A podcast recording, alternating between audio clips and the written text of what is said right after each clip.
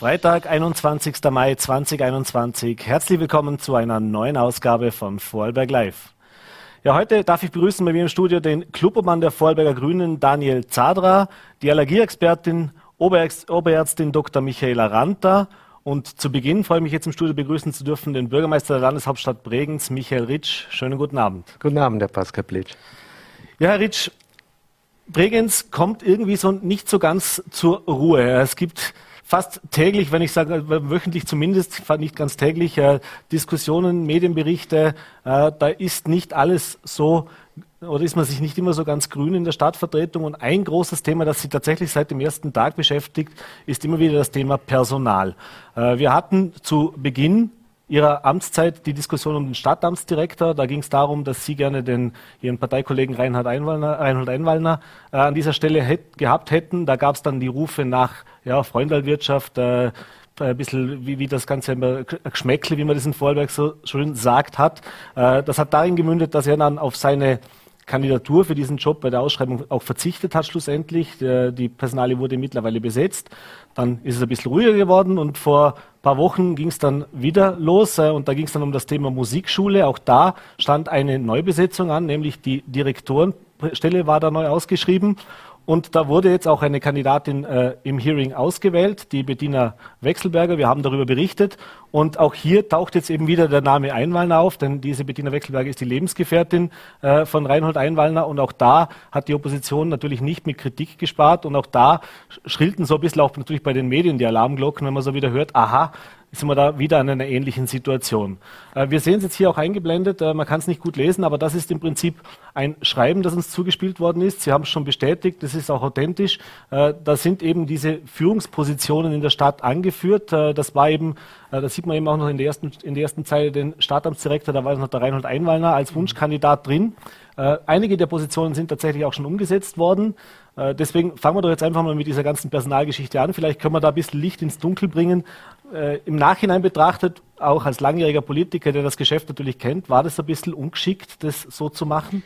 Na schauen Sie, es ist ja klar, dass ich als Bürgermeister, der nach 30 Jahren ÖVP in Bregenz neu in diese Funktion kommt, äh, auch das Bedürfnis habe, ein Team um mich zu haben, das die Zukunft der Stadt neu gestalten möchte. Und ich bin vom Gesetz her Personalchef der Landeshauptstadt Bregenz, das heißt Personalverantwortliche für über 700 Mitarbeiterinnen und Mitarbeiter. Und natürlich brauche ich in der Führungsebene Menschen, die bereit sind, mit mir diesen neuen Weg in eine neue Zukunft für Bregenz zu gehen. An der Spitze stand eben das Thema mit dem ehemaligen Stadtamtsdirektor Klaus Feuerstein, den ich menschlich extrem gern mag. Äh, aber klar war, dass er halt sieben Jahre mit Markus Lienert Hand in Hand die Stadt so gestaltet hat, wie sie das eben zu zweit gemacht haben und ich gesagt habe, wir können diesen Weg gemeinsam nicht gehen und mit ihm dann auch ganz schnell Gespräche geführt habe, dass wir da eine Lösung brauchen, was ihm natürlich auch bewusst war. Äh, Reinhard Einwallner ist Personalentwickler, er hat die Ausbildung dazu, er hätte das Wissen, das Know-how gehabt, aber natürlich ja, ist Sozialdemokrat, ist aber auch nichts Schlechtes, weil in 89 von 96 Gemeinden natürlich die ÖVP-Bürgermeister sich auch getreue Leute an ihre Seite holen, die halt auch oft aus der ÖVP kommen.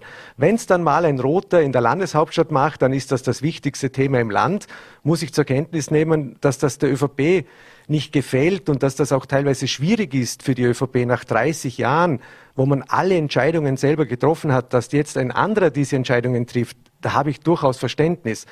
Was mir nicht gefällt, ist, dass man das Ganze in die Öffentlichkeit so zieht und die Menschen vor den Vorhang holt. Man kann mich anprangern, aber ich stelle mich da wirklich immer schützend auch vor meine Mitarbeiter. Das ist auch wichtig. Äh, auf dem Zettel steht ja auch unter anderem Bernhard Fink und daneben Clemens Gößler.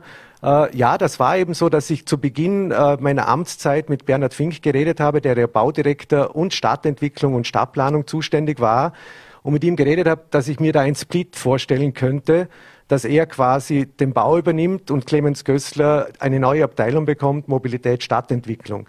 Äh, hätte ich mir gewünscht, äh, ist so nicht zustande gekommen. Das haben wir dann ausgeschrieben und haben jetzt seit äh, dieser Woche mit Frau Diplomingenieur äh, Andrea Krupski von Mansberg die Stadtentwicklerin von Hamburg abgeworben, die 20 Jahre das in Hamburg gemacht hat. Das ist ein Riesengewinn für unsere Stadt, dass die, sie sich bereit erklärt hat, mit uns die Zukunft zu gestalten.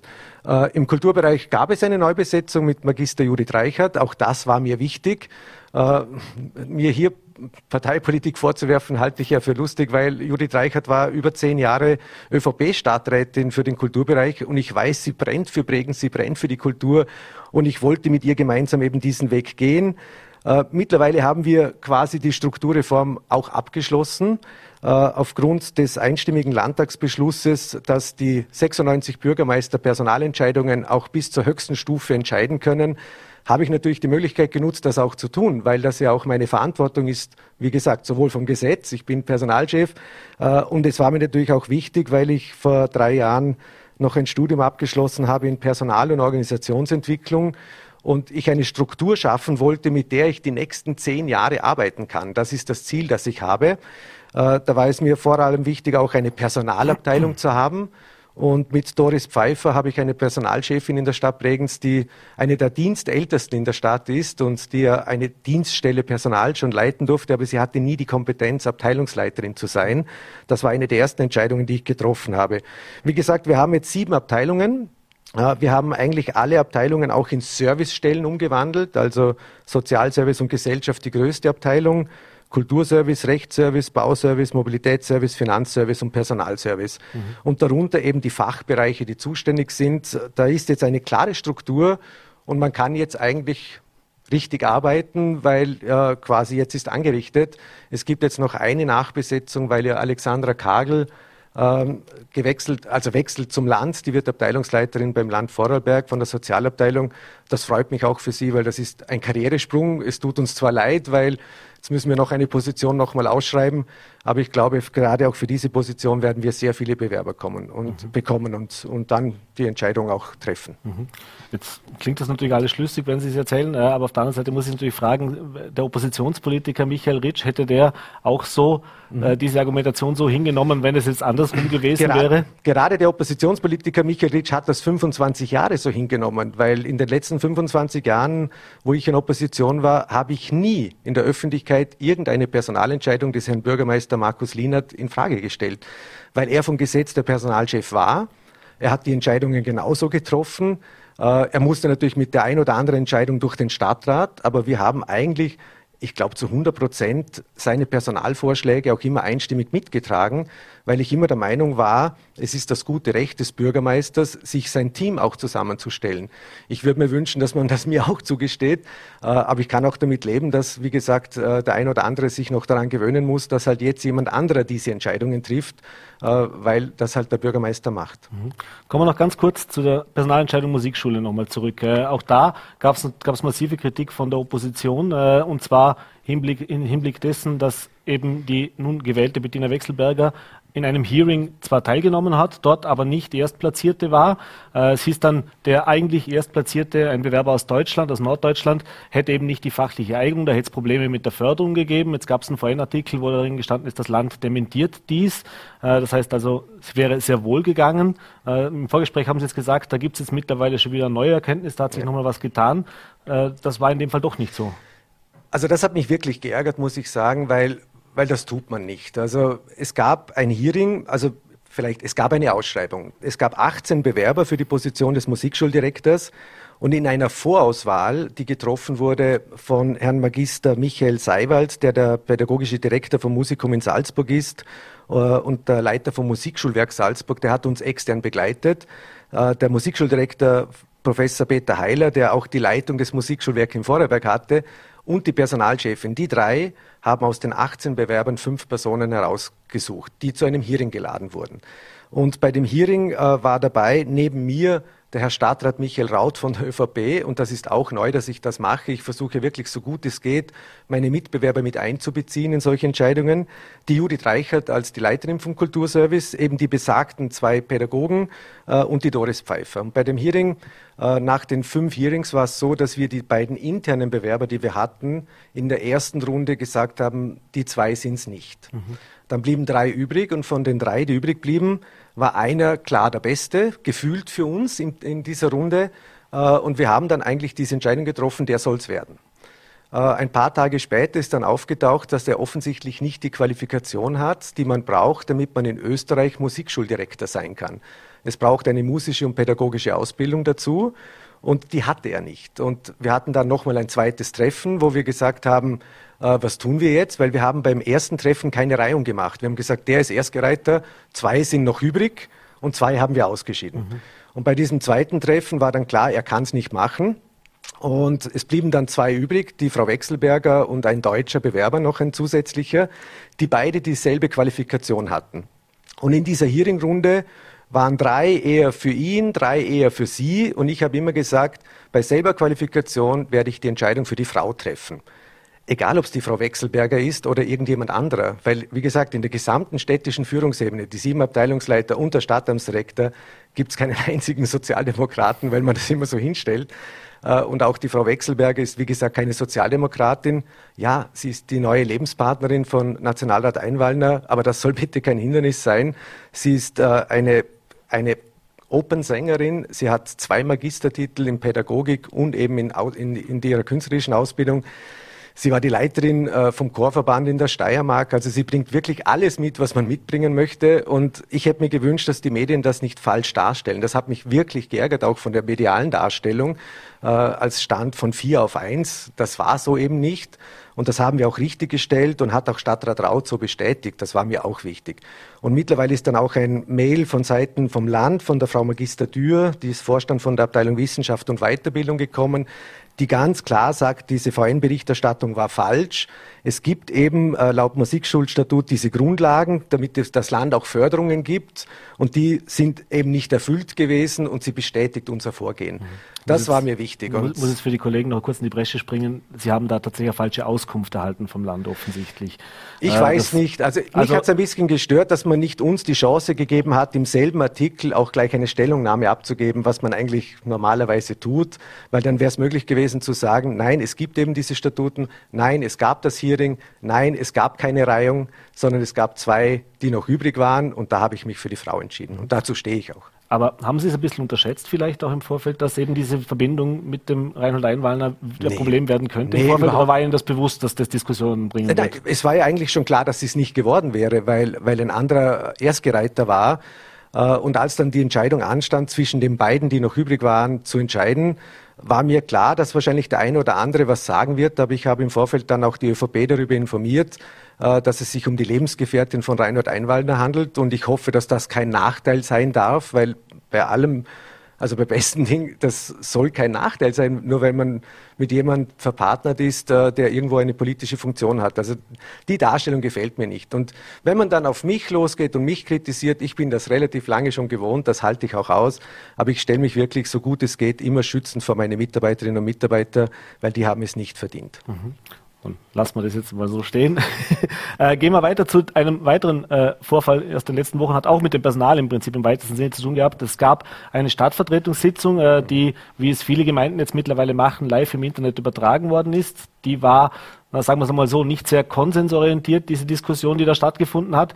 Äh, was dann allerdings vor allem der Opposition massiv aufgestoßen hat, ist, dass sie im Nachhinein als Bürgermeister äh, diese Stadtvertretungssitzung, diesen Livestream oder dieses Video dann vom Netz genommen haben. Äh, da waren, äh, ich sage jetzt mal, ich zitiere die Aussagen von, von gerade von der ÖVP auch, äh, von nordkoreanischen Verhältnissen die Rede und von, ja, jetzt gefällt es dem Bürgermeister nicht, deswegen wird hier, wird hier Zensur ausgeübt.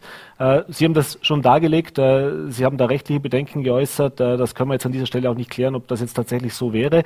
Aber vielleicht auch hier die Frage, äh, im, Nachhinein betrachtet, äh, gute oder doch vielleicht eine schlechte Entscheidung gewesen, das so zu handhaben? Also kleine Vorgeschichte. Äh, es ist im Gemeindegesetz nicht vorgesehen, dass man Stadtvertretungssitzungen oder Gemeindevertretungen live überträgt. Und zu Beginn meiner Amtszeit habe ich gesagt, aufgrund von Corona dürfen ja keine Zuseher kommen zu Stadtvertretungssitzungen. Und ich habe die Juristen im Haus gefragt, können wir das live übertragen? Und die haben gesagt, nein, kannst du nicht. Dann habe ich gesagt, wieso kann ich es nicht? Das steht ja nirgends. Dann müsst ihr mir schriftlich geben, wieso ich das nicht darf. Und die Juristen haben gesagt, ja, das können wir auch nicht. Äh, und ich habe dann die Entscheidung getroffen, nachdem es nicht geregelt ist im Gesetz, ich mache das. Und wir waren die Ersten, die so einen Livestream gemacht haben. Einen Livestream. Und das ist der Unterschied äh, zu dem, was der Landtag macht und der Nationalrat. Da ist es ganz klar in der Geschäftsordnung geregelt, dass es ein Videoarchiv auch ist. Bei uns handelt es sich um einen Livestream. Mir war gar nicht bewusst, dass dieser Livestream danach noch drei, vier Tage im Netz war, weil das war nie mein Ansinnen. Mein Ansinnen war, dass die Prägenzerinnen und Prägenzer von zu Hause aus die Stadtvertretung mit betrachten können. Und das haben sie an dem Abend auch gemacht. Äh, bei dieser besagten Sitzung war es dann so, dass gleich nach der Sitzung äh, unsere Leiterin vom Rechtsservice zum Stadtamtsdirektor gegangen ist und gesagt hat, es wurden Datenschutzverletzungen gemacht, da sind Namen genannt worden, personenbezogene Daten. Sie empfiehlt dem Stadtamtsdirektor, dieses Video nicht online gehen zu lassen, sondern live war es jetzt eh, aber nicht mehr weiter ins Netz stellen. Und der Stadtamtsdirektor hat gesagt, das müssen wir tun. Äh, ich bin kein Jurist, aber ich muss mich auch verlassen auf die Juristen. Und sie haben mir gesagt, wenn ich es nicht tun würde, wäre das auch so quasi Richtung Amtsmissbrauch. Und man muss dann halt eine unpopuläre Entscheidung treffen. Und als Bürgermeister muss man auch teilweise schnelle Entscheidungen treffen. Und die habe ich dann getroffen, auch wenn sie unpopulär war. Äh, auch da wieder zum Schutz der Mitarbeiterrechte. Und wie gesagt, äh, der Livestream war live. Und sämtliche Fraktionen haben auch einen Stick mit dieser Sitzung bekommen, weil ja auch in der Vergangenheit jede Fraktion das Recht hat, von jeder Rede eine Abschrift zu bekommen. Mhm. Was die dann damit tun, müssen sie selber entscheiden. Aber wir können nicht als Landeshauptstadt, die ich vertrete als Bürgermeister, etwas Ungesetzliches weiter im Netz lassen. Und das war die Entscheidung, die war nicht populär, aber die habe ich so getroffen. Mhm. Aber grundsätzlich Ihrer Meinung nach, wenn es nach Ihnen geht, äh, spricht nichts dagegen, auch das weiterhin anzubieten. Also sprich, dass das auch also zum Nachsehen werden, gedacht wäre. Denn natürlich können nicht alle Bregenzer live dabei sein. Das ist natürlich, ich weiß schon. Wir werden es wieder live übertragen, aber es braucht schon, und das vielleicht auch ein Appell, weil Daniel Zadra heute ja noch bei Ihnen ist, es braucht halt im Landtag auch klare Beschlüsse, dass man das Gemeindegesetz ändert und im Gemeindegesetz so wie im Landtag regelt, dass es vielleicht ein Videoarchiv danach gibt. Diese Regeln gibt es nicht. Und mhm. darum ist es so ein Graubereich, also die Datenschutzbeauftragten der Städte und Gemeinden, die sind alle zurzeit sehr nervös, weil immer mehr Städte jetzt so Live-Übertragungen machen, die eigentlich gesetzlich nicht vorgesehen sind. Aber ich glaube, es ist wichtig und ich will diese Transparenz, also mir gefällt das auch. Und ich kann mir ein Videoarchiv auch gut vorstellen. Also ich hätte mhm. das gern. Mhm. Äh, ja, das sind alles Punkte. Wenn man so in die Stadt Regen schaut, hat man so ein bisschen das Gefühl, die, die ist direkt von Wahlkampf in den Wahlkampf wieder übergegangen. Sie waren immer, Sie sind dafür eingetreten, dieses Spiel der freien Kräfte, äh, dass man gemeinsam diese Entscheidungen fällt. Äh, jetzt ist natürlich, war irgendwie auch ein bisschen zu erwarten, natürlich, dass die Opposition auch Gelegenheiten sucht, jetzt ihre eigene Marke zu stärken, das ist auch die Aufgabe einer Opposition. Aber äh, im Nachhinein betrachtet, oder jetzt nach dieser ersten, nach diesem ersten Dreivierteljahr, sage ich jetzt mal als Bürgermeister, äh, immer noch überzeugt davon, dass die äh, Spiel der freien Kräfte die richtige Entscheidung war. Denn mhm. man hat jetzt schon erlebt, es gab jetzt doch einige Entscheidungen in der Stadt, äh, wo der Bürgermeister dann auch sagen musste, ja, geht halt nicht. Genau, es gab zwei Entscheidungen, wo ich das sagen musste, mhm. vor all diesen hunderten Entscheidungen, die wir getroffen haben. Und das ist eigentlich das Schöne. Äh, ich weiß schon, dass das kein einfacher Weg ist. Äh, eben keine Regierung und keine Opposition, sondern wir alle entscheiden über die Zukunft von Bregenz. Ich habe immer gesagt, nicht die Parteifarbe soll sich durchsetzen, sondern am Ende soll sich die beste Idee durchsetzen. Und da wird auch der Bürgermeister mit seinen Ideen nicht immer durchkommen. Also ich wollte ja die Parkgebühren im Verkloster abschaffen, weil ich der Meinung war, das ist nicht das richtige Mittel. Und ÖVP, Grüne und Neos haben dagegen gestimmt. Und somit habe ich keine Mehrheit in dieser Frage und kann es dann auch nicht tun. Das muss ich den Menschen dann auch erklären, weil ich habe elf von 36 Stadtvertretern mit meinem Team, ich habe drei von neun Stadträten, also habe ich keine Mehrheit. Ich muss also bei jedem Thema um Mehrheiten buhlen. Aber ich finde es immer noch den richtigen Weg. Jetzt weiß ich schon, der Herr Landeshauptmann hat ja gleich am ersten Tag nach der Wahl angekündigt, ich kann mich warm anziehen. Äh, ich weiß schon, dass die ÖVP die Landeshauptstadt zurückerobern möchte und dass ihnen das nicht gefällt. Und das verstehe ich auch und das ist auch quasi das Geschäft in der Politik, dass der politische Mitbewerber versucht, den Bürgermeister anzupatzen. Äh, was mich aber trotzdem freut, 99,9 Prozent aller Beschlüsse, seit ich jetzt im Amt bin, waren quasi einstimmig oder mehrstimmig, mit ganz verschiedenen unterschiedlichen Mehrheiten teilweise. Also wo es um die Geschichte gegangen ist, Plus, dass wir eine Dienststelle machen. Übrigens neben Wien die einzige Stadt, die eine Dienststelle in dem Thema hat, äh, hat, hat die ÖVP einen Antrag gestellt, dass man das doch nicht tun soll. Und in der Stadtvertretung haben dann mein Team, die Grünen und die Freiheitlichen dafür gestimmt, dass es doch kommt. Mhm. Und das war schon spannend für mich, dass die Freiheitlichen bei dem Thema dafür waren und die Neos waren dagegen. Also man sieht schon, dass auf kommunaler Ebene äh, dieses Spiel der freien Kräfte eigentlich der richtige Weg ist. Und ich möchte den gehen, solange es geht. Mhm. Wichtig wird es immer beim Budget. Wenn es beim Budget nicht mehr möglich ist, dass man eine Mehrheit bekommt, dann, dann, dann geht es irgendwann dann nicht. Aber da habe ich die Zusage eigentlich von allen Fraktionen, dass sie nicht das Budget als Ganzes ablehnen, sondern Anträge zu einzelnen Budgetpositionen stellen und die dann vielleicht ablehnen. Und das ist ja auch richtig. Es braucht für jede Haushaltsstelle Mehrheiten. Und das finde ich einfach auf kommunaler Ebene den richtigen Weg, weil ich schaue gern Nationalrat, ich war auch lange im Landtag, aber dieser Kampf, es gibt die Regierung und alles, was die Regierung will, geht durch und die Opposition kommt nie mit irgendwas durch den haben wir nicht, weil die ÖVP, die Freiheitlichen, die NEOS, die stellen ganz viele Anträge und die kommen durch, weil es gibt Mehrheiten. Mhm. Und das ist eigentlich, also mir gefällt es und ich hoffe, dass es auch so bleibt. Mhm. Jetzt sind wir leider schon über der Zeit. Wir wollten ja noch über ein paar Projekte reden, aber vielleicht können wir jetzt gerade noch eins nehmen, herausnehmen. Was ist denn das nächste, was jetzt tatsächlich ansteht, was in die Stadtvertretung kommt, wo es auch wieder darauf ankommen wird, äh, Mehrheit zu finden, wo es also, vielleicht auch ein bisschen schwieriger wird. Was mich eben freut, oder? Neben der ganzen Personaldiskussion, die wichtig ist, haben wir auf den Weg gebracht, die Pipeline wird ab Oktober nochmal 500 Meter verlängert, diese Entflechtung. Das Bildungshaus Rieden wird fertiggestellt sein im September. Die Quartiersentwicklung Leupel werden wir beginnen. Beim Festspielhaus werden wir 60,5 Millionen Euro investieren. Das ist ausverhandelt mittlerweile äh, in den nächsten vier Jahren in einen Zubau, in die Sanierung des Bestandes. Zwei Dinge, die wirklich jetzt anstehen im Sommer, ist das Hallenbad Bregenz, der Neubau, äh, mit der Sanierung auch des Strandbades. Da geht es um 60 Millionen Euro. Und das ist ein Projekt, äh, wo ich echt schnaufe, weil ich sage, diese 50 Millionen fürs Hallenbad, da brauche ich Partner. Also wir brauchen das Land. Ich wünsche mir auch, dass die Umliegergemeinden sich vielleicht beteiligen. Es ist das einzige öffentliche Volksbad im gesamten Bezirk Bregenz. Und wir müssen das alte Hallenbad in drei Jahren abreißen. Und dann gibt's keines mehr. Also ich, ich, und die 50 Millionen zu stemmen allein, das wird nicht möglich sein. Also da hoffe ich wirklich auf den Herrn Landeshauptmann und auch die Bürgermeister, mit denen ich mich demnächst treffe, äh, dass wir da eine Lösung finden. Und das zweite ist eben Bregenz Mitte. Mhm. Äh, Ende Juni bekommen wir ja die Studie Bregenz Mitte, den Masterplan. Und parallel dazu bekommen wir eine Machbarkeitsstudie der Bahnunterflur. Und dann braucht es im Sommer politische Entscheidungen dazu. Also der Sommer wird spannend in Bregenz. Äh, und mich freut es, es geht was vorwärts. Äh, ich kann viele Projekte, die mein Vorgänger Markus Lienert eigentlich schon quasi angefangen hat, so wie das Hallenbad, das hat ja eher angefangen. Also ich mache viele Dinge fertig, die er nicht mehr fertig machen konnte. Das muss man auch dazu sagen. Weil die Leute sagen dann, seit du das bist, geht so viel vorwärts. Das wäre jetzt unfair, weil äh, mein Vorgänger hat viel noch angeleiert und konnte es aufgrund der Wahl auch nicht mehr fertig machen. Mhm. Werden wir sicher nochmal Gelegenheit haben, darüber zu sprechen, sobald es dann äh, Details dazu gibt. Äh, selbst angekündigt, im Sommer wird es soweit sein. Äh, wir sind leider am Ende der Zeit. Herr Bürgermeister, ich bedanke mich für den Besuch im ja, Studio. Danke. Schönen Abend noch. Danke Dankeschön. vielmals auch so viel. Ja, und wir schalten jetzt äh, zu, äh, zur Oberärztin Dr. Michaela Ranter, ihres Zeichens Oberärztin am Landeskrankenhaus Feldkirch äh, für Hals, Nasen, Ohren, äh, ich weiß gar nicht, was noch alles, damit ich es jetzt nicht falsch sage. Äh, aber auf alle Fälle wollen wir uns jetzt über das Thema Allergien unterhalten. Ein Thema, das natürlich leider, muss man sagen, immer mehr Menschen in Vorarlberg, aber natürlich auch sonst auf der Welt betrifft. Äh, Frau Dr. Ranter, schönen guten Abend. Danke, dass Sie sich die Zeit genommen haben. Schönen guten Abend.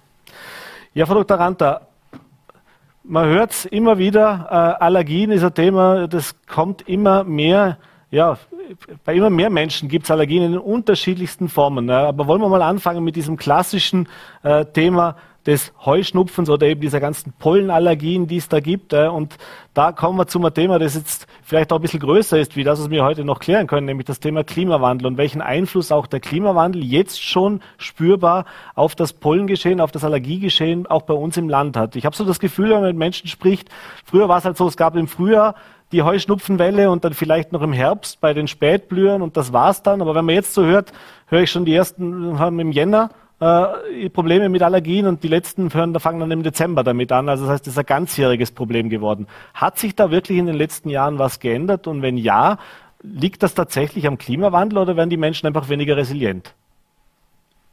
Also der Klimawandel spielt da sicherlich die größere Rolle. Ähm, in der Tat, die Klimaaufzeichnungen zeigen, ähm, dass die Temperatur ähm, zunimmt, dass es auch im Januar schon äh, zu Blühphasen kommt. Und ähm, wir haben teilweise sogar schon ähm, die Roterle, die im Dezember blüht. Dann geht das über den Januar mit der Hase und der Erle weiter. Dann kommt die Birke im April dazu. Dann kommen die Gräserpollen. Und ganz zum Schluss im September dann noch die Kräuterpollen, sodass wir eigentlich fast nur noch im Oktober und November ähm, und Anfang Dezember eine pollenfreie Zeit haben. Mhm. Ähm, dieses Jahr haben wir etwas Glück. Das Wetter ist zwar schlecht und kalt, der Mai ist unterdurchschnittlich kalt, so dass es für die Allergiker eher günstig ist, weil bei diesem kalt, nassen Wetter äh, der Pollenflug deutlich geringer ist. Mhm. Zum Thema, dass eben immer mehr Menschen unter Allergien leiden, äh, nicht nur, dass es über das Jahr verteilt länger ist, äh, auch das eventuell Einfluss, dass die aggressiver werden, dass im mehr blüht. Ich als sehr laienhaft gefragt natürlich? Also der Ausstoß der Pollen wird im Zuge des Klimawandels werden mehr Pollen in kürzerer Zeit freigesetzt. Das heißt, die Pollenbelastung für den einzelnen Allergiker ist höher. Und ähm, bei der Birkenpollen kann man das auch nachweisen, dass diese Pollen dann auch an sich ähm, in Anführungszeichen aggressiver sind, also stärkere Reaktionen auslösen. Und vor allen Dingen gefährlich ist auch das sogenannte Gewitterasthma. Also man denkt ja als Laie vielleicht, naja, jetzt äh, regnet und das wäscht die ganzen Pollen aus. Mhm. Ja, ein bisschen schon. Aber im Zuge eines Gewitters kommt es zu sehr starken Winden. Es werden viele Pollen ähm, praktisch äh, durch den Wind in die Atmosphäre freigesetzt. Dann kommen die Regentropfen und ähm, die Pollen platzen auf, setzen ihre ganzen Allergene frei. Wenn ich dann direkt nach diesem Gewitterregen nach draußen gebe, habe ich eine sehr, ein sehr großes Risiko, diese kleinen Pollenbestandteile einzuatmen und einen extremen Asthmaanfall zu erleiden, wenn ich ein allergisches Asthma habe. Also dann lieber abwarten, bis sich alles beruhigt hat und erst deutlich nach dem Gewitter ähm, nach draußen gehen, aber nicht direkt, direkt danach ist die Pollenbelastung zu hoch. Mhm. Interessantes Detail. Äh, jetzt aber auch das Thema Klimawandel, wir werden uns ja noch die nächsten Jahre beschäftigen. Jetzt aus Expertensicht, fürchten Sie, dass das in dem Fall noch schlimmer werden wird? Also das heißt, äh, natürlich arbeiten die Regierungen dran, dass man dagegen steuern. Momentan sieht es aber noch nicht so aus, als hätte man das Rezept gefunden. Das heißt, wir werden wohl damit rechnen müssen, dass es in den nächsten Jahren noch ein bisschen wärmer wird. Das heißt, dass auch die Jahreszeiten sich vielleicht ein bisschen mehr noch verschieben. Äh, ist das was, das Sie mit Sorge beobachten? Auf jeden Fall. Also ähm nicht nur allergische Erkrankungen, auch Kreislauferkrankungen, die ähm, Erwärmung ähm, führt auch zu Hitzetoten. Also der Mensch ist einfach für solche Temperaturen äh, schlecht gebaut und wir werden auch mehr Energie für die Kühlung letztlich ähm, investieren müssen als für die Heizung. Das mag manchen jetzt so etwas komisch vorkommen, aber äh, es werden ja jetzt auch ähm, als Standard in vielen Häusern schon jetzt Klimaanlagen eingebaut, weil die hohen Sommertemperaturen es doch ähm, recht schwer erträglich machen. Und ähm, ich habe das Buch noch nicht ganz gelesen, aber ich möchte äh, noch kurz Werbung machen für ein Buch über die gesundheitlichen Folgen des Klimawandels. Äh, das ist von der Professor, Frau Professor Moment. Da so, ja, so, ja, ein bisschen, so, ja. So, jetzt haben wir. Jetzt. Nee. Professor Traudel ähm, Hoffmann aus Augsburg, der den Lehrstuhl für Umweltmedizin dort. Also Augsburg ist ja auch quasi vor der Vorarlberger Haustür. Und da ist allgemein verständlich beschrieben, welche gesundheitlichen Folgen der Klimawandel hat. Also nicht nur ähm, die wirtschaftlichen Folgen oder dass die Meere ähm, ansteigen, sondern ähm, dass das auch wirklich unsere Gesundheit beeinflusst. Mhm. Äh, dann natürlich, also ich kriege auch nichts dafür, dass ich das hier präsentiere. Ich habe Sagen wir unbezahlte Werbung einblenden. ähm, dann kommen wir noch zum anderen Thema, das natürlich auch jetzt eine große Diskussion und viele Fragen aufgeworfen hat, nämlich das Thema, äh, wie kann ich A, mich gegen Allergien behandeln lassen? Da hat in den letzten Jahren die Immuntherapie eine große, äh, große Bedeutung gewonnen, die wird immer wichtiger. Äh, wie sieht's denn aus? Ist es mittlerweile, was würden Sie sagen, wenn ich eine Allergie habe, also gerade zur Pollenallergie, bleiben wir aber bei diesen klassischen Heustupfengeschichten, äh, wie hoch ist denn die Wahrscheinlichkeit, dass ich da davon tatsächlich Linderung, wenn nicht gar Heilung erfahren kann über Therapiemethoden, die es jetzt mittlerweile gibt? Weil vor 20 Jahren, sage ich jetzt mal, da gab es halt ein paar Medikamente dagegen, um die Symptome zu lindern, aber losgeworden bin ich es nicht. Also die Symptome lindern können wir deutlich äh, mit der ähm, Medikamententherapie. Ähm, ob man nun die Symptome hundertprozentig wegbringt, das wird sicherlich im Einzelfall auch schwierig. Das Wesentliche ist aber, dass man den sogenannten Etagenwechsel verhindert. Äh, darunter versteht man ähm, den Wechsel von der Pollenallergie, die sich in äh, Nase und Augen äußert, als allergische Rhinokonjunktivitis, äh, hinunter auf die unteren Luftwege, auf die Lunge, auf das allergische Asthma. Und diesen Etagenwechsel ähm, kann ich eben mit der Immuntherapie verhindern.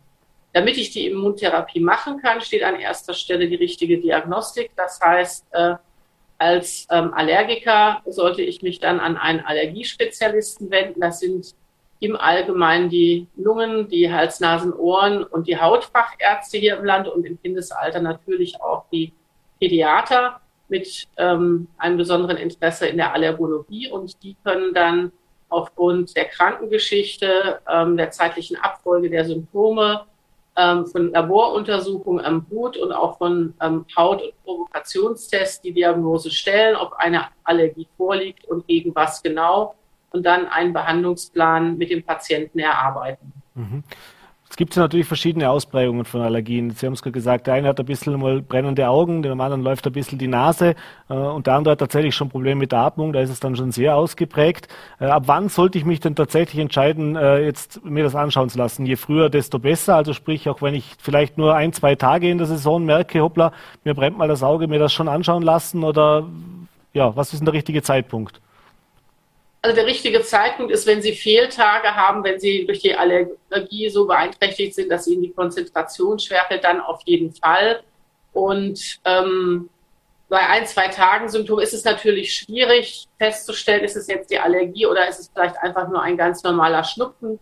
Die erste Anlaufstelle sollte der Hausarzt sein, der dann äh, schon einordnen kann, geht es eher Richtung Allergie, dann wird er zum Spezialisten weiterzuweisen oder ist es nur ein einfacher Schnupfen und dann kann das auch der Hausarzt behandeln.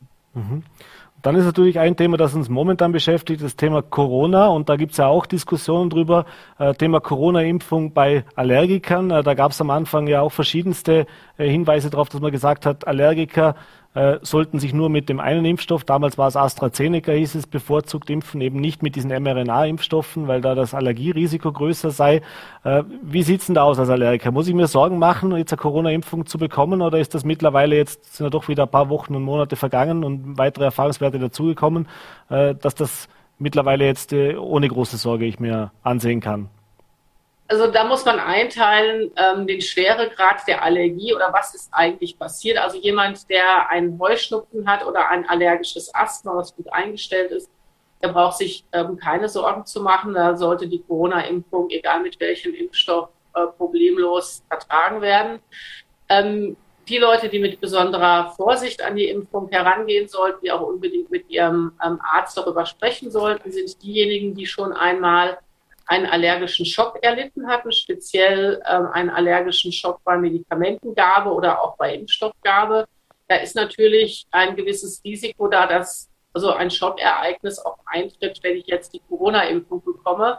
Das ist prinzipiell ähm, kein Hinderungsgrund gegen die Impfung, aber man muss bei der Impfung ähm, Vorkehrungen treffen, dass wenn ähm, eine allergische Reaktion eintritt, dass man sie auch behandeln kann und das sollte man im Vorfeld besprechen. Mhm. Also wichtig immer auch mit dem Hausarzt bzw. mit dem Allergologen nochmal Rücksprache halten, bevor ich mich Auf impfen lasse. Fall. Jetzt kommen wir zum Schluss noch zu dem Thema Kreuzallergien vielleicht ganz kurz. Äh, es ist auch ein Thema, das immer mehr zum Tragen kommt. Vielleicht können wir kurz erklären, was ist denn das, also als Erklärung, eine Kreuzallergie und warum ist die auch, äh, ja, sage ich jetzt mal, noch, noch ein Thema, was man sich mehr genauer anschauen muss, weil es unter Umständen eben auch gefährlicher ist.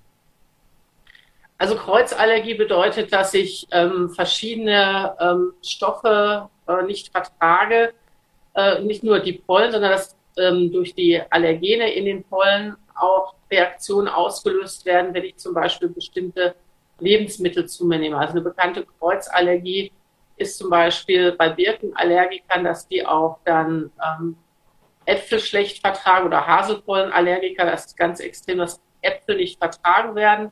Das ist aber ein ähm, durch ein hitzelabiles Protein vermittelt. Das heißt, wenn der Apfel verarbeitet ist als ähm, Apfelmus zum Beispiel, ähm, dann zerfällt dieses Protein, das kann ich dann vertragen, aber den rohen Apfel kann ich leider nicht genießen. Mhm. Dann kommt es zu einem sogenannten oralen Allergiesyndrom mit Kribbelgefühlen im Bereich der Zunge, der Lippen, des Mundes. Es kann auch mal sein, dass sogar die Lippe und die Zunge anschwellen. Das ist alles nichts ähm, Gefährliches, aber doch für den Betroffenen sehr unangenehm. Mhm. Das heißt aber, jetzt sage ich mal, wenn ich jetzt solche Symptome merke, ideal ist immer, wenn ich das mal genau auch abklären lasse. Und kann man das jetzt heutzutage auch diagnostisch schon, schon sehr gut eingrenzen, oder? Also was für Allergien da tatsächlich sind, was ich nicht vertrage. Weil es gibt ja viele Menschen, die unter Umständen jahrelang an irgendwelchen Beschwerden leiden und gar nicht auf die Idee kommen, dass es Allergie ist. Also die Diagnostik hat große Fortschritte gemacht. Früher hatte ich nur Extrakte zur Verfügung zur Diagnose, wo praktisch eine bunte Mischung an äh, Inhaltsstoffen enthalten war, alles, was halt im Apfel zum Beispiel enthalten ist, ähm, wo sich dann teilweise eben auch Stoffe drin befunden haben, die jetzt nichts mit der Allergie zu tun haben. Heutzutage gibt es die sogenannte molekulare Allergiediagnostik, wo ich genau die allergieauslösenden äh, Moleküle zur Verfügung habe und dann beim Patienten eben Antikörper gegen diese speziellen Moleküle nachweisen kann. Alles klar. Frau Dr. Ranta, ich bedanke mich, dass Sie sich die Zeit genommen haben und diesen Einblick auch in ja, die verschiedensten Formen und auch die Behandlungsmöglichkeiten uns gewährt haben. Auf der einen Seite hoffen wir, dass es bald Sommer und Frühling wird. Für die Allergiker kann es vielleicht noch ein bisschen regnen, dass es ein bisschen rausgezögert wird. Ich wünsche Ihnen einen schönen Abend. Danke, dass Sie sich die Zeit genommen haben und alles Gute. Dankeschön, einen schönen Abend und frohe Feiertage.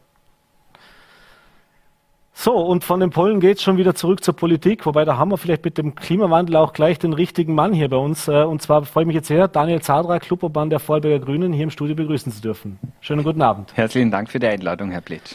Ja, äh, ganz, ganz aktuell. Sie haben eh vor der letzten Landtagssitzung eine dringliche Anfrage noch gestellt. Was tut sich im Klimawandel? Was tut das Land? Äh, ist natürlich immer schwierig zu sagen, was ein kleines Bundesland wie Vorarlberg da wirklich konkret machen kann, um da einen Impact auch zu erzielen. Aber wenn Sie das jetzt gehört haben, was die Frau Doktor uns auch gesagt hat, äh, ist ja Wasser auf die Mühlen der Grünen in dem Fall. Ja, ich glaube, man hat jetzt nochmal eindrücklich gesehen, welche Auswirkungen der Klimawandel haben wird, und zwar auf uns Menschen haben wird. Und die Politik, die wir bisher gemacht haben, die wird nicht ausreichen. Und zwar nicht ausreichen, um die Klimaziele zu erzielen, aber auch um den Klimawandel äh, einzudämmen, weil von einem Verhindern kann man ja nicht mehr sprechen.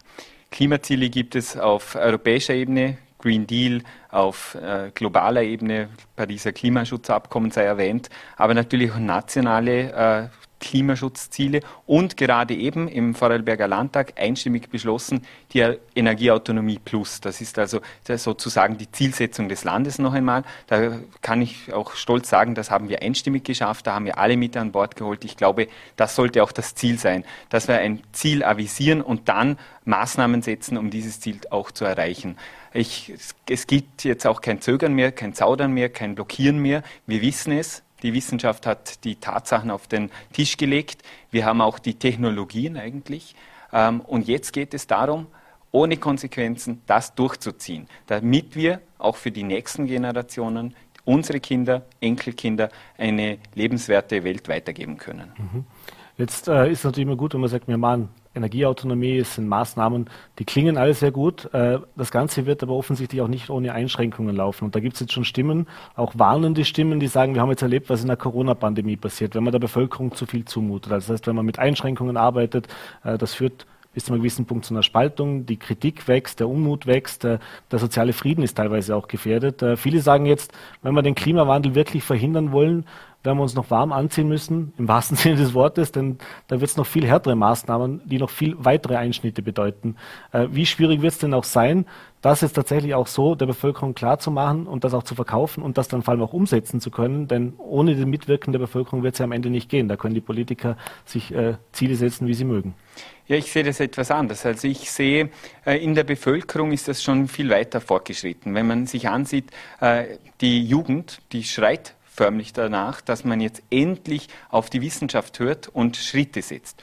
Und auch wenn ich mit Unternehmerinnen und Unternehmern spreche, habe ich oft das Gefühl, dass sehr viele Unternehmen, gerade auch in Österreich, viel weiter sind, als es manche, sagen wir mal, äh, Spitzenrepräsentanten auch von einzelnen Kammern sind. Wir sind da viel weiter. Es gibt auch einen Brief von über 240 Unternehmen, die sagen, hört endlich auf die Wissenschaft. Da sind Unternehmen dabei, keine grüne Stammunternehmen, A wie Allianzversicherung, Z wie Zotter Manufaktur, das eine vielleicht eher grün angesiedelt, das andere weniger. Ähm, und die sagen, wir brauchen Klimaschutz. Warum? Weil es eine Riesenchance äh, in sich birgt. Chance, nämlich auch unternehmerisch. Äh, die Wirtschaft hat längst erkannt, dass es Green Jobs gibt, dass es hier Innovationschancen gibt. Und wenn wir mit den Konzepten des letzten Jahrtausends, mit, einen, mit fossilen Konzepten hantieren, dann werden wir hier in Europa als Verlierer über, übrig bleiben. Weil, wenn man sich ansieht, große Industrienationen, USA, China, haben längst beschlossen, Klimaneutralität als das Staatsziel zu erklären. Und gerade wir als kleine Nation sollten eigentlich Innovatoren sein und nicht Blockierer oder hinten im hinteren Feld. Nur das ist die Chance für eine kleine Wirtschaft, eine innovative Wirtschaft, eine exportorientierte Wirtschaft. Und daher sage ich, ohne, ohne einen äh, Investitionsboom im Klimabereich werden wir das Nachtreffen haben. Mhm. Thema soziale Abfederung auch von solchen Maßnahmen. Denn ist klar, äh, also wenn man es momentan ein klassisches Beispiel herausnimmt, ist es die Elektromobilität, was die Fahrzeuge anbelangt. Das ist momentan ein Thema, das können sich nur Gutverdiener und Firmen leisten. Äh, sag jetzt mal, viele können sich Elektroauto einfach schon preislich gar nicht leisten, das anzuschaffen. Wenn wir jetzt bei den Brennstoffen bleiben, wenn wir auch bei Maßnahmen, bei, die ich zum Beispiel bei der Wohnung und so weiter braucht, das ist alles auch mit Kosten verbunden. Das heißt, es kann durchaus sein, dass gewisse Dinge einfach auch teurer werden. Äh, wie viel Stellenwert muss man denn auch den sozialen Abfederung dieser Maßnahmen wirklich setzen und wird dem auch genug schon Rechnung getragen? Weil ich habe das Gefühl oft, äh, es werden diese Ziele vereinbart, es werden auch Maßnahmen, wie man diese Ziele erreichen, vereinbart, aber wie das Ganze dann in der Praxis aussehen soll, was das für den einzelnen Bürger tatsächlich bedeutet und was man eben auch macht, um dem gegenzusteuern, da hört man jetzt meiner Meinung nach ein bisschen wenig noch. Also Sie sprechen mir aus dem Herzen. Es muss immer Klimaschutz und eine soziale Abfederung kombiniert werden. Ich gebe Ihnen ein konkretes Beispiel. Das Beispiel raus aus Öl und Gas. Die Bundesregierung hat beschlossen, mit 2035 keine Ölheizung mehr in Gebäuden zu haben. Jetzt gab es natürlich die mahnenden Stimmen, wie können sich das die Menschen leisten, diesen Umstieg? Hat die Bundesregierung, Leonore Gewessler, ein Maßnahmenpaket 650 Millionen Euro genau in die soziale Abfederung, dass man Menschen unterstützt dabei in diesen Umstieg. Und zusätzlich 100 Millionen Euro, also gesamthaft 750 Millionen Euro, diese 100 Millionen Euro nur für wirklich finanziell sehr schwache Familien. Und damit, mit dieser sozialen Treffsicherheit, bekommen wir das dann auch, dass langfristig auch sozial Schwächere an dem Ganzen partizipieren können, äh, also beteiligt werden. Und äh, um noch ein Beispiel, weil das immer so drohend als Trostszenario äh, an den Himmel gezeichnet wird, und zwar eine ökosoziale Steuerreform, Beispiel Pendlerpauschale. Mhm. Da kann man mit einer klug ausformulierten Pendlerpauschale, kann es gelingen, dass man eben Familien, die weniger CO2 ausstoßen, das sind tendenziell Familien, die ein schwächeres Einkommen haben, im Endeffekt davon noch profitieren. Also dass sie sozial ausgewogen ist und sozial treffsicher ist und aber auch einen Klimaschutzvorteil bekommen.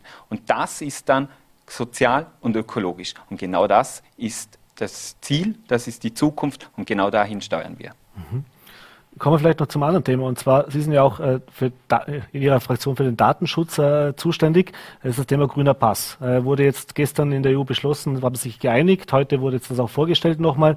Äh, dieser grüne Pass wird kommen. Äh, Datenschutzexperten laufen ein bisschen Sturm gegen diese Einigung und auch gegen diese Vorschläge. Die sind, die sagen, da werden viel zu viele Daten, viel zu wenig gesichert gesammelt. Jetzt Ihre Bundesregierung unterstützt dieses Vorhaben natürlich. Das ist ein Thema, das natürlich auch über die österreichische Bundesregierung forciert worden ist. Da kam auch die Forderung nach Brüssel, dass man da schnell Einigung findet. Äh, Ihre persönliche Einschätzung dazu, ist das tatsächlich ausgegoren äh, oder ja, schlägt da das Datenschutzherz auch ein bisschen in die andere Richtung? Also die Datenschützerinnen und Schützer sagen ja vor allem, die Kombination von Daten ist besonders gefährlich. Also das Sammeln von Impfdaten etc. Äh, ist nicht das Problematische, sondern das Problematische ist es dann, wenn man das beispielsweise mit sozioökonomischen Daten verknüpft und da Rückschlüsse äh, treffen könnte. Und da sage ich schon, da braucht es eine klare, eine Trennung, einen Schutz. Und das werden wir uns sicher auch nochmal gesetzlich anschauen müssen. Wie kann man hier die Datenschutzexpertinnen und Experten ernst nehmen und diese Bedenken mit kommunizieren, ohne das eigentliche Ziel, der grüne Pass, dass man Menschen möglichst einfach einen Zutritt äh, in verschiedenste Gaststätten etc. ermöglicht, äh, fallen, fallen lässt. Jetzt hat man aber nicht mehr viel Zeit, oder? Also das soll ja im Ende Juni oder im Juni eigentlich schon umgesetzt werden. Gibt es da, also ist es realistisch überhaupt, dass man sich das noch ansehen muss? Denn wie gesagt, das Projekt ist ja jetzt eigentlich so vorgestellt worden, auch für Österreich, eben genau mit den von Ihnen angesprochen. Da wird eine ganze Vielzahl an Daten momentan zumindest zusammengeführt, wenn es so umgesetzt wird. Wissen Sie, in der Corona-Pandemie musste man ständig Dinge sehr schnell noch einmal äh, anders planen, als es eigentlich geplant war. Ich gehe davon aus, dass man diese, diese berechtigten Bedenken berücksichtigen kann. Mhm. Ganz kurze Frage, zu weil wir gerade noch beim Bund sind, das ist auch ein Bundesthema gewesen. Äh, das Thema, das jetzt auch äh, sehr viel diskutiert worden ist, das Thema Ibiza-U-Ausschuss. Äh, da wurde jetzt im Parlament gestern abgestimmt darüber, sollte der verlängert werden oder nicht. Jetzt hat man bei den Reden so das Gefühl gehabt, ja, die Grünen hätten ihn schon gern verlängert und ihre, ihre Kollegin Nina Tomaselli, die ja in diesem Untersuchungsausschuss sehr, sehr aktiv auch war, die böse Zungen behaupten, sie hat ein bisschen einen Maulkorb auch bekommen, dass sie sich da zurückhalten muss. Aber Die Koalitionstreue hat einmal mehr gehalten. Es wurde gegen eine Verlängerung des U-Ausschusses gestimmt. Äh, wie fühlt man sich da als Grüner, der Landespolitik macht, wenn man jetzt sieht, was da im Bund wieder passiert ist? Wie viel Verständnis hat man dafür und wie sehr ärgert es einen aber auch? Ja, Sie haben es schon gesagt. Wir sind in einer Koalition mit der ÖVP. Es wundert mich auch, was die ÖVP da hat, dass sie mit allen Mitteln versucht, diesen Untersuchungsausschuss abzudrehen und versucht, auch vor allem die Ermittlungen zu behindern. Und da, das muss aber Sebastian Kurz und Gernot Blümel selbst beantworten. Das, was mir wichtig ist, der Untersuchungsausschuss in dieser Form kann zwar nicht fortgesetzt werden, aber es kann von der Opposition jederzeit, und das ist ein Minderheitenrecht, ein neuer Untersuchungsausschuss eingesetzt werden. Und zwar da steht mir nicht zu, Ihnen gute Vorschläge zu machen, aber ich möchte sagen, man könnte auch den Untersuchungsgegenstand noch einmal festzurren. Und zwar nicht mehr vom möglichen Gesetzeskauf unter Türkis blau, sondern man kann ja auch auf Korruption allgemein ausdehnen.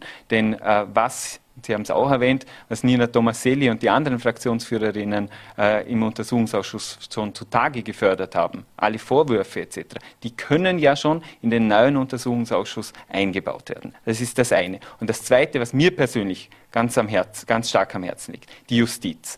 Man muss die Justiz jetzt ungestört, ohne politische Zurufe arbeiten lassen.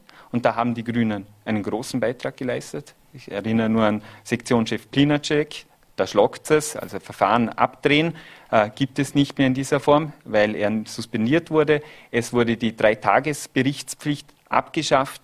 Es wurden 165 Millionen Euro in die Justiz zusätzlich investiert, das heißt Planstellen, Staatsanwälte, neue Richterinnen und Richter. Clemens Jablona, der Ex-Verwaltungsgerichtshofspräsident und Ex-Justizminister, gesagt, stiller Tod der Justiz, man braucht mehr Personal. Das wurde jetzt eingehalten. Und dafür stehen wir Grüne. Wir stärken der unabhängigen Justiz den Rücken.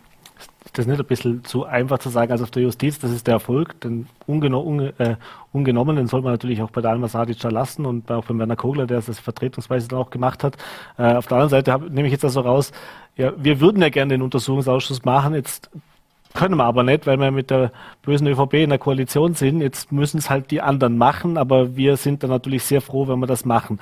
Jetzt Sie sind kein Bundespolitiker, Sie sitzen nicht im Nationalrat, Sie sind Landespolitiker, aber natürlich auch grünes Parteimitglied.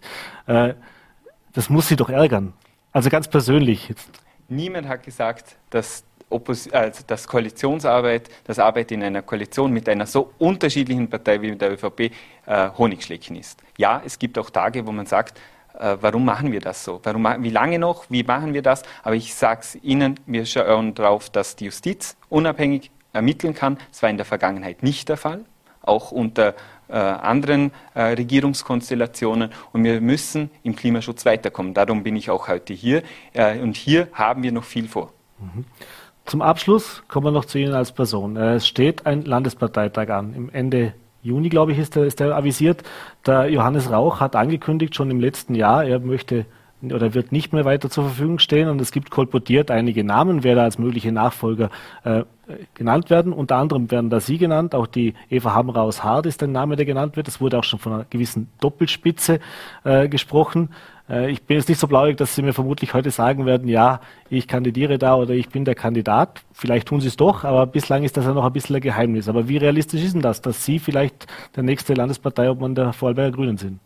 Johannes Rauch war über 20 Jahre Landesparteiobmann und ja, er wird nicht mehr kandidieren, so viel ist fix. Am 26. haben wir eine medienöffentliche Sitzung. Ich lade Sie recht herzlich jetzt auch schon ein äh, und dort wird das bestimmt. Bei uns ist es so, man kann bis, äh, ich glaube, 14 Tage davor die Kandidatur bekannt geben. Äh, natürlich braucht es da reifliche Überlegungen. Man bespricht das mit sehr vielen Parteikolleginnen und Kollegen. Und äh, ja, natürlich ist das ein interessantes Amt, ein spannendes Amt und alles Weitere wird sich dann 14 Tage davor erweisen. Mhm. Möchte ich Sie noch mit der Zahl konfrontieren. Und zwar die Kollegen von den Vorarlberger Nachrichten haben in der morgigen Ausgabe äh, abgefragt mal die Bekanntheitsgrade der Vorarlberger Politiker. Äh, und wenn man jetzt da sieht, also der Landesräte, der Clubobleute vor allem und eben auch der Landesregierung. Und äh, wenn ich mir jetzt da Sie ansehe, dann kennen den Daniel Zadra offensichtlich gerade mal 55 Prozent der Vorarlberger. Äh, das heißt, Es gibt eigentlich nur einen Clubobmann, den noch weniger Vorarlberg kennt, das ist der Herr Hopfner von der SPÖ.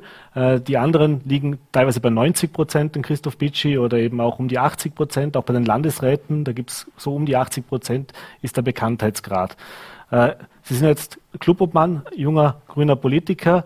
Äh, sollten Sie jetzt tatsächlich äh, in diesen engere Wahl kommen, was, wenn man so hört, definitiv eine Möglichkeit ist, äh, was bei den Grünen auch diskutiert wird, äh, wie, wie, schwierig ist es denn, in einer Regierungspartei Clubobmann zu sein und es aber trotzdem gerade mal auf 55 Prozent Bekanntheit zu bringen? Also woran liegt das?